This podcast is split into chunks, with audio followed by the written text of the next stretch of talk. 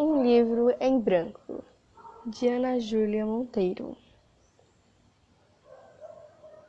Semana passada eu estava estudando na biblioteca quando achei um livro de capa laranja e vermelha com um hipogrifo.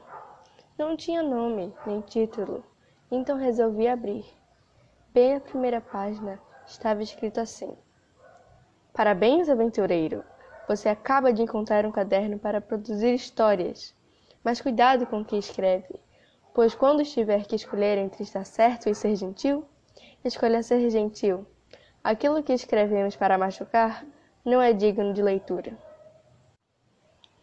Tá bom, mas o que é que eu vou escrever? Comédia? Muito humor e diversão com um enredo bem legal? Terror para todo mundo morrer de medo e não de Judas da história?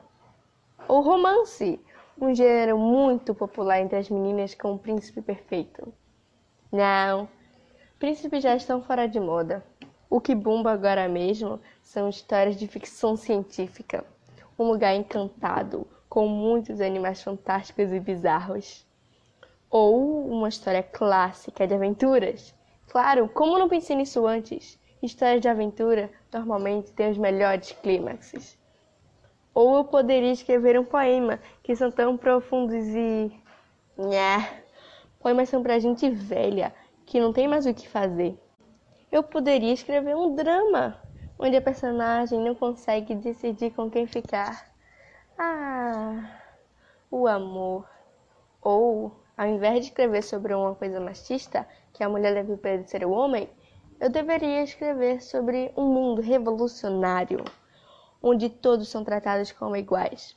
Homens e mulheres com os mesmos direitos e oportunidades, onde a cor da pele não é nada mais do que diversidade, onde todos têm o que comer e ricos e pobres se unem para fazer do mundo um lugar melhor para viver juntos e.